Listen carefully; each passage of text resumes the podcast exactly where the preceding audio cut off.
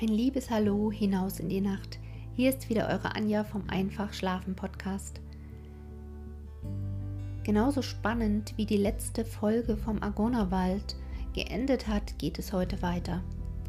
Mann, oh Mann, da ging es richtig zur Sache und je mehr ich mir das vorstelle in meinem Kopf, Bilder dazu kommen lasse, je fürchterlicher ist das Ganze. Diese Woche hatten wir ja schönes, warmes Wetter. Aber wenn ich mir vorstelle, dass der Winter jetzt in den nächsten Tagen hier wieder zurückkommt, dann kommt auch die Vorstellung, wenn auch nur annähernd, wie feucht und kalt und eklig und zermürbend die Lage für die Männer im Magonnerwald im Winter gewesen ist. Aber hört rein. Und mit nicht ganz so trübsinnigen Gedanken fordere ich euch auf, es euch richtig gemütlich zu machen, euch einzukuscheln teilzuhaben an diesen wahren Geschichten, die zum Glück lange in der Vergangenheit ruhen.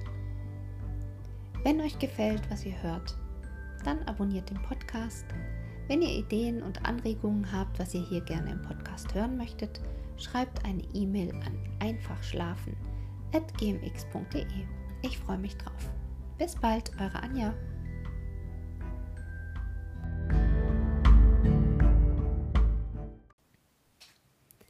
Der Kampf mit Gespenstern. Der Wald schweigt. Der Wald flüstert im Morgenwind.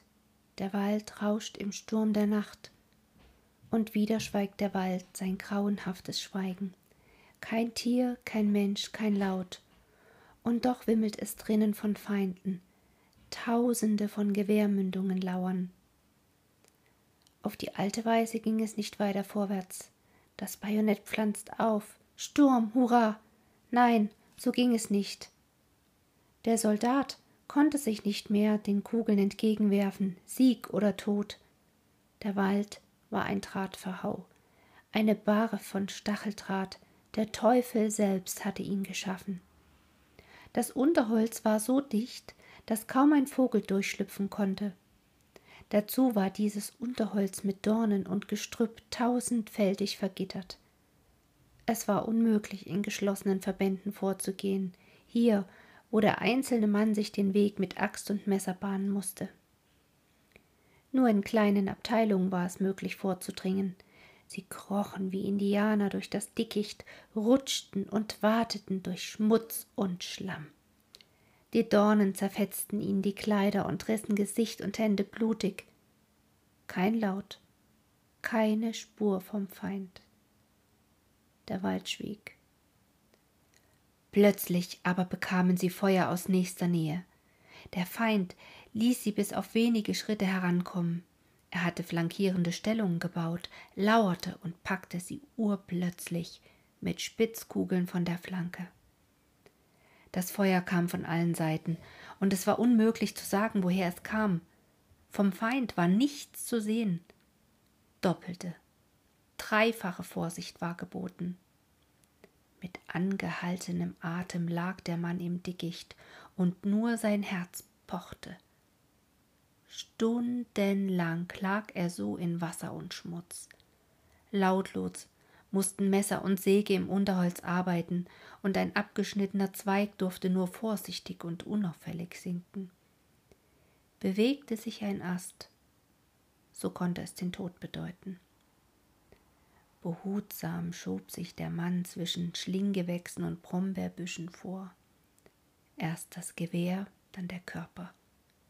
Dann Stille und Lauschen.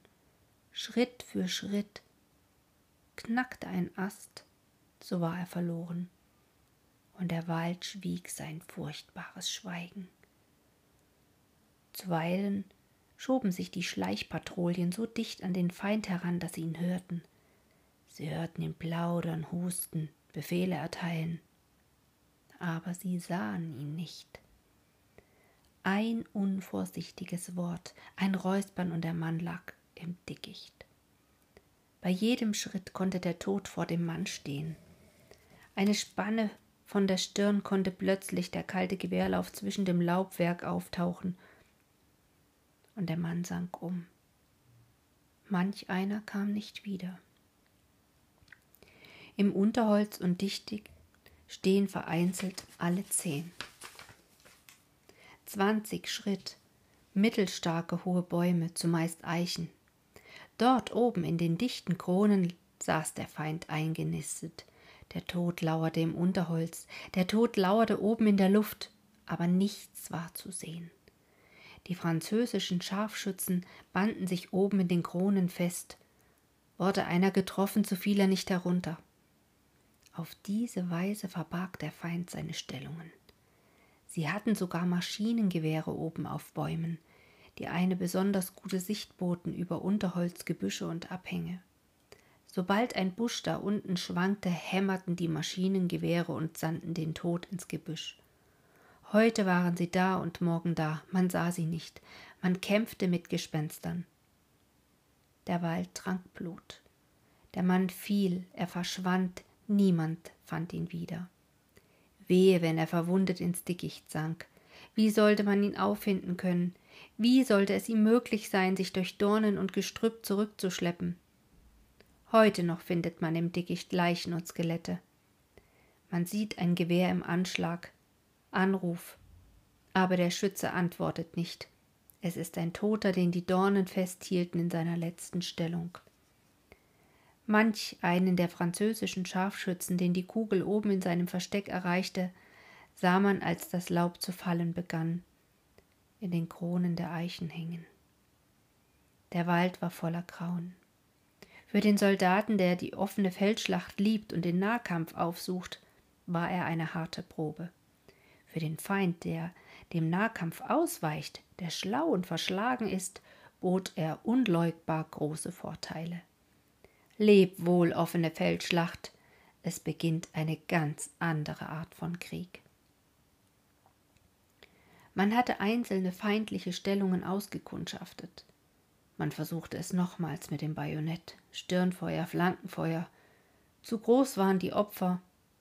So ging es keinesfalls. Man grub sich ein. Man warf Gräben aus dem Waldboden und lauerte. Zu sehen war nichts. Die Gewehre knallten, die Kugel zischten. Da sie häufig Zweige berührten, so gab es viele Querschläger und die Wunden waren schlimm. Die Schwärme der Maschinengewehrkugeln pfiffen durch das Gebüsch. Der Feind blieb unsichtbar. Seine Stellungen lagen im Dickicht zugeschüttet mit Laub und Zweigen. Die kühnsten, die tapfersten gingen als Späher vor, um die feindlichen Stellungen genau festzustellen. Die kühnsten, die tapfersten kehrten nicht wieder. Ehre ihrem Gedächtnis. Die Gewehre peitschten im Wald, der Tod war überall. Ein Zweig schwankt, ein Schuss, ein verwehter Schrei. Wo? Irgendwo da drinnen. Ehre ihm, der jetzt fiel. Man kämpft mit Gespenstern. Es sind Gespenster mit Gewehren.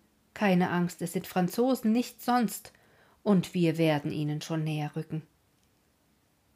Noch sieht man ihre Stellungen nicht, man kennt sie nicht, aber man vermutet sie zeigt sich nur für den Bruchteil einer Sekunde ein Kopf über dem Grabenrand. So kommt mörderisches Feuer herüber von dort. Man stellt die Richtung fest. Das ist schon viel. Noch sieht man nichts. Aber tausende von Gewehrkugeln zischen hinüber, herüber. Himmel. Unsicheres Licht liegt auf der verstümmelten, von den tausend Kugeln geschaffenen Waldlichtung. Er gräbt Gräser und Wurzeln aus und wühlt sich eine Mulde. Plötzlich pfeifen die Kugeln. Der Pionier verschwindet, platt liegt er auf der Erde. Der Feind hat Verdacht geschöpft. Eine Leuchtkugel steigt und beleuchtet kreideweiß den Lichtungsstreifen. Ein Schwarm von Kugeln summt daher, sie klatschen in die Sandsäcke. Der Pionier regt sich nicht mehr. Ein anderer tritt an seine Stelle. Er erweitert die Mulde, so dass er der Länge nach darin liegen kann. Dann rutscht er ein paar Schritte vor und hebt von neuem den Boden und die Wurzeln aus. Hinter ihm wühlt ein zweiter Pionier die Mulde bis zur Knietiefe, dahinter ein dritter bis zur Hüfte. Die Sappe schließt sich nun kunstgerecht dem Hauptgraben an. Mühsam und gefährlich ist ihr Bau. Sie wird im Zickzack angelegt, um größere Sicherheit gegen Sicht- und Granatenwirkung zu geben. Zwei, drei, vier Sappen sind in mühseliger Arbeit gebaut und gegen den feindlichen Graben vorgetrieben. Um vieles deutlicher ist die feindliche Stellung aus den vorgeschobenen Sappenköpfen zu erkennen. Man unterscheidet zwischen dem Dickicht Unterstände, eingedeckt mit Erde, Rundhölzern und Balken. Man unterscheidet Beobachtungsstände und Postenlöcher. So nahe liegen die Gräben ineinander, dass die Artillerie nur schwer feuern kann, ohne die eigenen Leute zu gefährden. Die Granate, die aus drei, fünf, zehn Kilometern Entfernung kommt, kann leicht infolge der verschiedenen Dichtigkeit der Luft, infolge von Wind, einer minimalen Gewichtsdifferenz um 20 bis 30 Meter abirren und entsetzliches Unheil anrichten.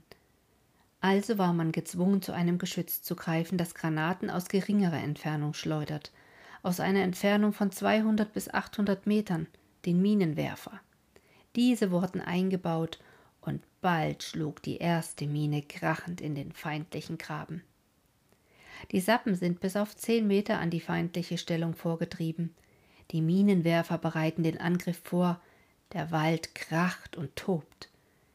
Die einzelnen Sturmkolonnen sammeln sich in den Sappen. Die Sturmpfeifen trillern und aus den Sappen brechen die Kämpfer hervor. Voran Leute mit stählernen Schutzschilden und Handgranaten, Ihr Tritt ist Verderben und Tod. Die Drahthindernisse werden durchschnitten, zerschlagen, überklettert. Schon sind die ersten im feindlichen Graben, Mann gegen Mann, keuchend, heiß und blutig. Die Kolben sausen durch die Luft, Handgranaten krachen, Schreie, Rufe, Flüche. Schrecklich ist der Argonnensoldat im Nahkampf. Pardon, Kamerad, pardon. Der Feind flieht ins Dickicht, er ist tot, verwundet, gefangen. Der Graben ist genommen. Kein Atem holen, keine Pause. Die Sta Stahlschutzschilde des Feindes werden auf der Rückseite des Grabens eingerammt, Sandsäcke aufgeschichtet und der Kampf geht weiter. Wieder sitzt der Feind im undurchdringlichen Dickicht in einer neuen vorbereiteten Stellung, die unsichtbar ist, wie die frühere es war. Und der gleiche Kampf beginnt von neuem, aber man darf nicht vergessen, dass es sich um kilometerlange Grabenwerke handelt, die genommen und stets von neuem genommen werden müssen. In einer tief geschwungenen S-Kurve ziehen unsere Stellungen quer durch das Waldgebirge, über Kuppen, Abhänge und durch Schluchten. Die Musik der Argonnen eine Armee, die angesichts solcher Schwierigkeiten nicht verzagt, die mehr als das noch vom lebendigen Willen vorwärts zu dringen durchglüht bleibt, hat Anspruch auf unsterblichen Ruhm in der Geschichte. Die Armee liegt im Kampf, Tag und Nacht, Wochen und Monate. Es gibt hier keinen Sonntag, keinen Feiertag. Donner kracht im Wald, es sind Granaten, die einschlagen. Es sind Geschütze, die feuern. Das Echo poltert in den Schluchten. Gewehrschütze knallen. In der Ferne im Wald hustet der Widerhall. Das Maschinengewehr prasselt wie das fürchterliche Zähneklappern eines Waldungeheuers. Die Granaten ziehen heulend und klagend über die düsteren Höhen. Tag und Nacht lärmt es gespensterhaft in den Waldkuppen. Im Dickicht trommelt der Tod. Die Artillerie liegt im Wald versteckt. Mit sechs, acht Pferden wurden die schweren Geschütze über die lehmigen Holzpfade geschleppt. Hunderte harte Fäuste griffen in die Speichen und wälzten die grauen Erzungeheuer in Stellung. Der Schweiß stürzte in Bächen über das Gesicht des Mannes. Feuern sie, so zerreißt ihr Krachen den Berg und die Granaten gurgeln und rauschen laut heulend über die Wälder antwortet der Feind, so splittern und krachen Äste und Bäume. Das ist die Musik der Argonnen. Ohne Pause, ohne jedes Atemholen gehen die Kämpfe weiter. Es sind die fürchterlichsten, blutigsten, die die Geschichte aller Kriege kennt. Es ist der erschöpfendste Kampf, der sich erdenken lässt. Die offene Feldschlacht ist Rausch, Sieg und Tod in einen Tag gedrängt, in ein paar Tage. Der Mann gibt sein Letztes, sie ist vorüber. Triumph, Atem holen, neue Quartiere, neue Erlebnisse, neue Gegenden, neue Menschen. Der Grabenkampf dauert Monate. Der Mann gibt sein Letztes. Es ist nie zu Ende. Strapazen, Gefahren und Entbehrungen jeden Tag und jede Nacht. Kein weithin sichtbarer Erfolg, kein berauschendes Vorwärtsstürmen, keine neuen Quartiere, Gegenden, Menschen. Hier ist der Graben und davor liegen die Drahtverhaue und die Toten. Es ist immer das Gleiche. Gleich anstrengend, gleich ruhmvoll. Und der Tod in jeder Sekunde gleich nah. Übermenschliche Anstrengungen stellt der Grabenkampf an Offizier und Mann. Züge und Kompanien, Bataillone, Regimenter fressen sich langsam durch den Wald, Schritt für Schritt, Sappe um Sappe, Graben und Graben müssen im blutigen Kampf genommen werden. Der Feind macht wütende Gegenangriffe und wird wieder und wieder geworfen. Zwischen den Drähten liegen die Toten in Haufen. Anfangs waren die Gräben nichts als tiefe Rinnen im Waldboden. Sie wurden mehr und mehr ausgebaut. Je gewaltiger die Angriffsmittel wurden, desto widerstandsfähiger wurden die Stellungen errichtet. Je gewaltiger der Wille des Angreifers wurde, desto fester verschanzte sich der Feind. Er baute Blockhäuser, die nur mit dem flachen Dach aus dem Boden ragten und bombensicher eingedeckt waren. Sie lagen versteckt im Gestrüpp. Es waren unsichtbare Forts. Vor um vor wurde ihm entrissen, aber fünfzig Meter dahinter hatte er seine neuen Festungen. Nur der zäheste Wille wurde hier nicht mutlos. Man erwog den Gedanken, den Wald in Brand zu stecken und zu günstigem Wind vorausgesetzt, den Feind mit Feuer und Rauch zu verjagen. Aber das nasse Holz brannte nicht und die Wildströmungen im zerklüfteten Waldgebirge waren zu launisch und unberechenbar. Also blieb es beim Grabenkampf. Die Gräben sind zerweicht. Vom Fuß bis zum Kopf ist der Mann mit Lehm beschmiert. Es regnet tagelang, und das Wasser steht bis an die Knie in den Gräben. Man bringt Roste aus Knüppelholz an, aber das hilft nur wenig. Schlamm und Lehm ist die Behausung des Mannes, und selbst in den Unterständen dringt die Feuchtigkeit bis in die Haut. Durchnässt steht der Mann am Gewehr, am Ausguck. Eingewickelt in den lehmigen Mantel schläft er in der nassen Erdnische, die schmutzigen Stiefel an den Füßen. Das Laub wurde welk und braun und begann zu fallen. Man versprach sich eine bessere Sicht, aber Dickicht und Dornen blieben nahezu gleich undurchdringlich. Nun kam der Winter. Die Bäume brausten im Sturm, es schneite, aber der Schnee blieb nur wenige Tage liegen, dann regnete es wieder, und es regnete wochenlang ohne Pause. Die Gräben schwammen. Bis an die Hüfte stand der Mann zuweilen in Wasser und Schmutz. Pumpen wurden eingebaut, allein das half nur wenig. Die Pfade und Wege waren Schlamm und Lehm. Knüppelwege wurden angelegt, Wege aus dicken Baumstämmen und Balken. Über diese Wege musste alles geschleppt werden. Nahrung, Munition, Trinkwasser, Post, Sprengladungen und Wurfminen. Tausende und Abertausende schwerer Granaten mussten zu den Batterien auf Kuppen und in Schluchten geschafft werden. Die Anstrengungen waren ungeheuer. Eisern war der Dienst. Ein paar Waldbahnen wurden im Laufe der Zeit durch den Wald gebaut und erleichterten die Transporte. Und der Wald poltert, rumort, trommelt und hallt, Tag und Nacht. Die Winterkämpfe. Auch im Winter vergeht kaum eine Woche, ohne dass dem Feind nicht irgendein Stützpunkt, ein Blockhaus, ein Grabenstück entrissen wird. Bald kämpfen kleine Pioniergruppen und Infanterieabteilungen, bald Regimenter und große Verbände, bis zu Brigaden und Divisionen. Wenig nur erfährt die Heimat, die Welt von den unendlichen Anstrengungen und heißen Kämpfen im Argonnenwald. Kurze Telegramme, das ist alles. Allein die Argonnen erscheinen fast jeden zweiten Tag in den amtlichen Kriegsberichten. Im November wurden sie 13 Mal genannt, im Dezember 12 Mal, im Januar 14 Mal, fast ebenso häufig im Februar. Ein Graben, eine befestigte Stellung genommen, feindliche Angriffe blutig abgewiesen, Blockhäuser erobert. In kurzen Zwischenräumen wird von größeren Aktionen berichtet. 14. November. Im Argonnerwald nahm unser Angriff einen guten Fortgang.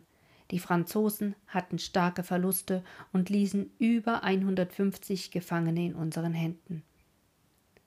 20. bis 27. November.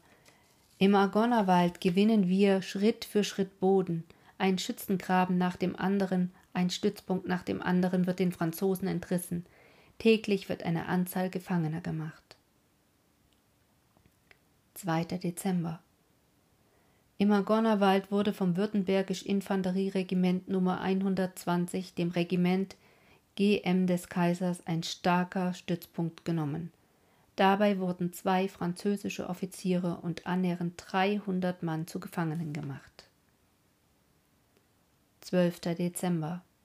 Im Argonnerwald verfluchten die Franzosen nach wochenlangen rein passivem Verhalten einige Vorstöße. Sie wurden überall leicht abgewiesen. Dagegen nahmen die deutschen Truppen wiederum einen wichtigen französischen Stützpunkt durch Minensprengung. Der Gegner erlitt starke Verluste an Gefallenen und Verschütteten. Außerdem machten wir 200 Gefangene. 18. Dezember. In den Argonnen trugen unsere gut gelungenen Angriffe etwa 750 Gefangene und einiges Kriegsgerät ein. 21. Dezember. In den Argonnen nahmen wir eine wichtige Waldhöhe bei Fort de Paris, eroberten drei Maschinengewehre, eine Revolverkanone und machten 275 Franzosen zu Gefangenen. 31. Dezember. Im westlichen Teil der Argonnen gewannen unsere Truppen unter Fortnahme mehrerer hintereinander liegender Gräben und Gefangennahme von über 250 Franzosen erheblich Boden. 1. Januar 1915 In den Argonnen kamen unsere Angriffe weiter vorwärts. Wieder fielen 400 Gefangene, sechs Maschinengewehre und zahlreiche andere Waffen und Munition in unsere Hände. 6. Januar Im Argonnerwald bemächtigen wir uns mehrerer feindlicher Schützengräben, schlugen verschiedene feindliche Angriffe zurück und machten zwei französische Offiziere und über 200 Mann zu Gefangenen. 9. Januar. Im Ostteile der Argonnen machten unsere Truppen einen erfolgreichen Sturmangriff, nahmen 1200 Franzosen gefangen und erbeuteten einige Minenwerfer und einen Bronzemörser. Schlesische Jäger, ein lothringisches Bataillon und hessische Landwehr zeichneten sich hierbei aus. 12. Januar. In den Argonnen wurde an der Römerstraße ein französischer Stützpunkt erobert. Zwei Offiziere und 140 Mann fielen dabei in unsere Hand. In den Kämpfen im östlichen Teil der Argonnen sind die Franzosen seit 8. Januar, einschließlich der gemeldeten, ein Major, drei Hauptleute, 13 Leutnants, 1600 Mann an Gefangenen abgenommen worden so dass ihr Gesamtverlust einschließlich der Toten und Verwundeten in diesem beschränkten Gefechtsraum auf 3500 Mann geschätzt wird. Bis Ende November hatte der Feind in den Argonnen eingebüßt 1300 Gefangene, 4000 Tote, 13.000 Verwundete. Im Dezember betrug die Zahl der Gefangenen 3000, jene der Toten und Verwundeten 8000. An Trophäen wurden im Dezember allein erbeutet 21 Maschinengewehre, 14 Minenwerfer, zwei Revolverkanonen und ein Bronzemörser. Mit den bis Mitte Januar gemachten Gefangenen, 2500 an der Zahl, die Toten in dieser Zeit auf 4 bis 5000 gerechnet, beträgt der französische Gesamtverlust in den Argonnen etwa 36.000 Mann.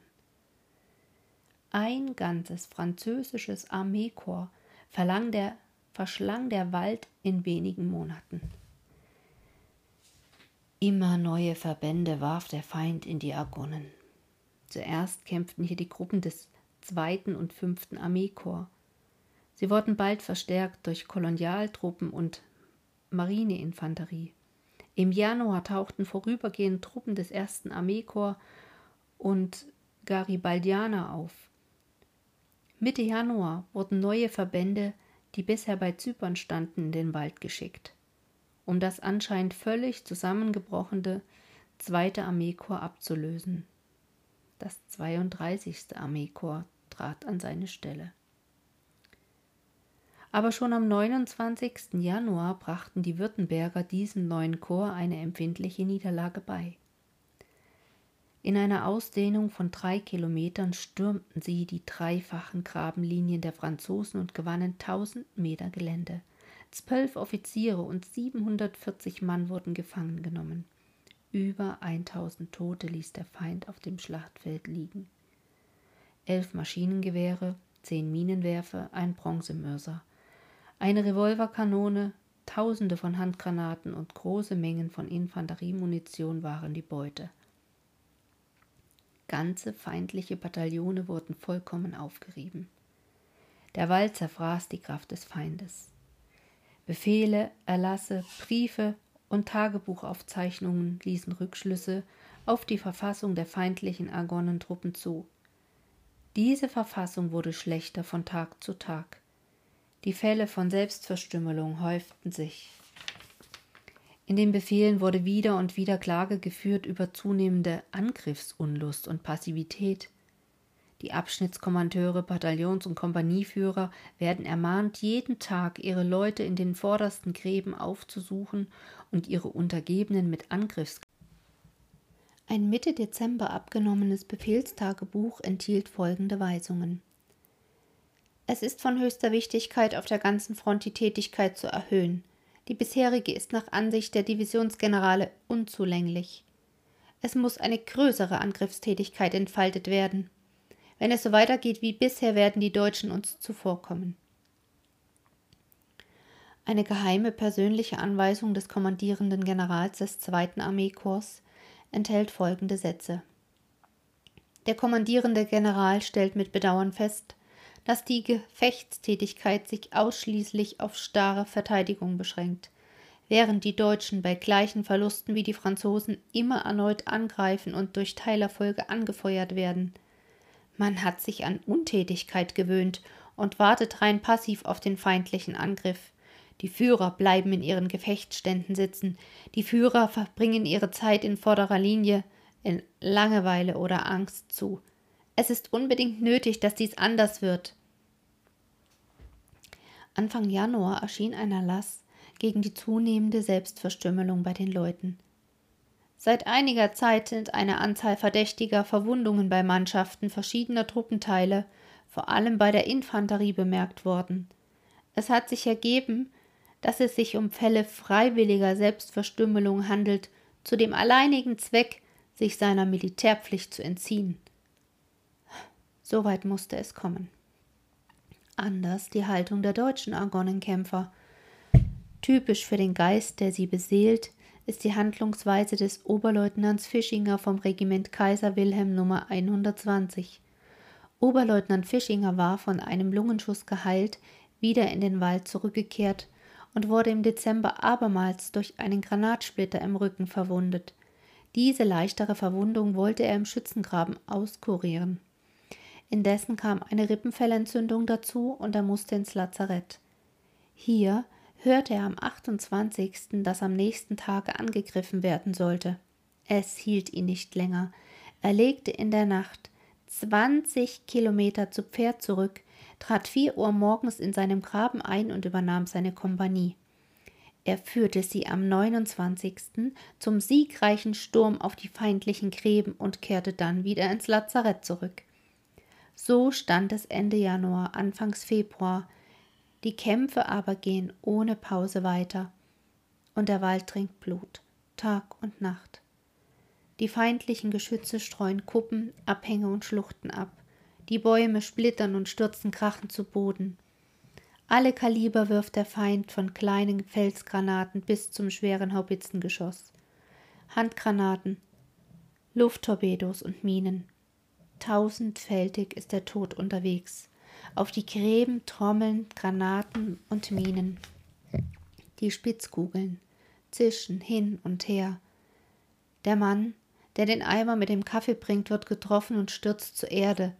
Die Feldküche steht dampfend im Wald und die Granate zerschmettert sie. Die Granate haut in den Unterstand und sucht sich ihre Beute. Ein Horchposten schiebt sich durch den Wald, eine verirrte Kugel wirft ihn zu Boden. Der Tod ist tausendfältig und überall. Durch die schmalen Schießscharten findet er seinen Weg, und der Wald verschlingt Menschen, bei uns und mehr noch bei ihnen drüben, bei den Feinden. Der Argonerwald wird ein großes Grab. Wie viele?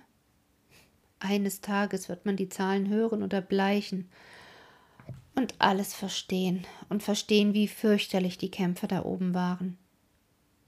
Viele, viele trugen die Kameraden aus den Gräben und betteten sie im Wald zur letzten Ruhe.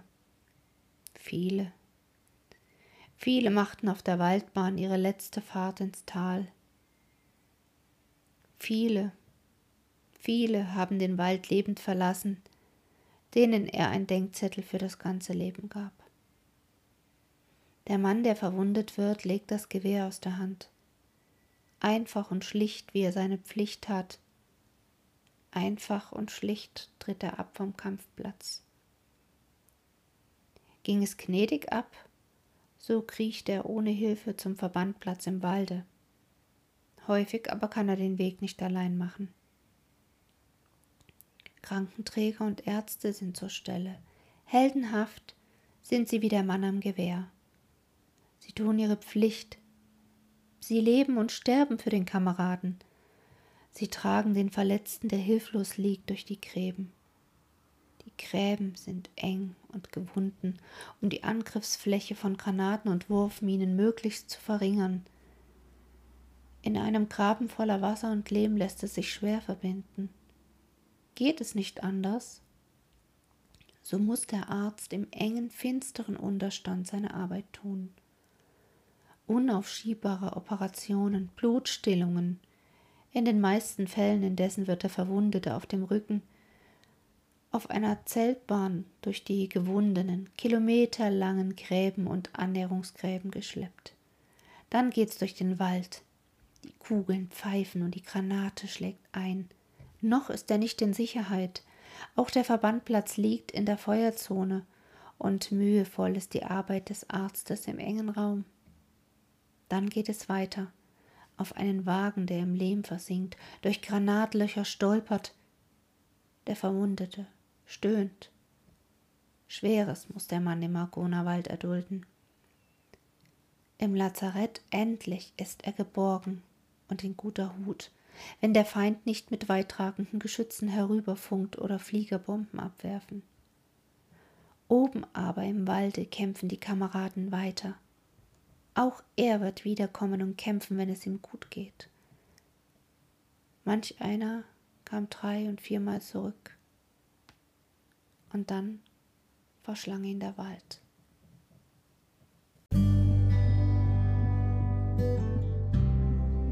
So, ihr Lieben, die Zeit im Argonawald ist noch lange nicht vorüber, aber die heutige Podcast-Folge. In diesem Sinne freue dich auf die nächste und lass es dir gut gehen. Bis bald, deine Anja.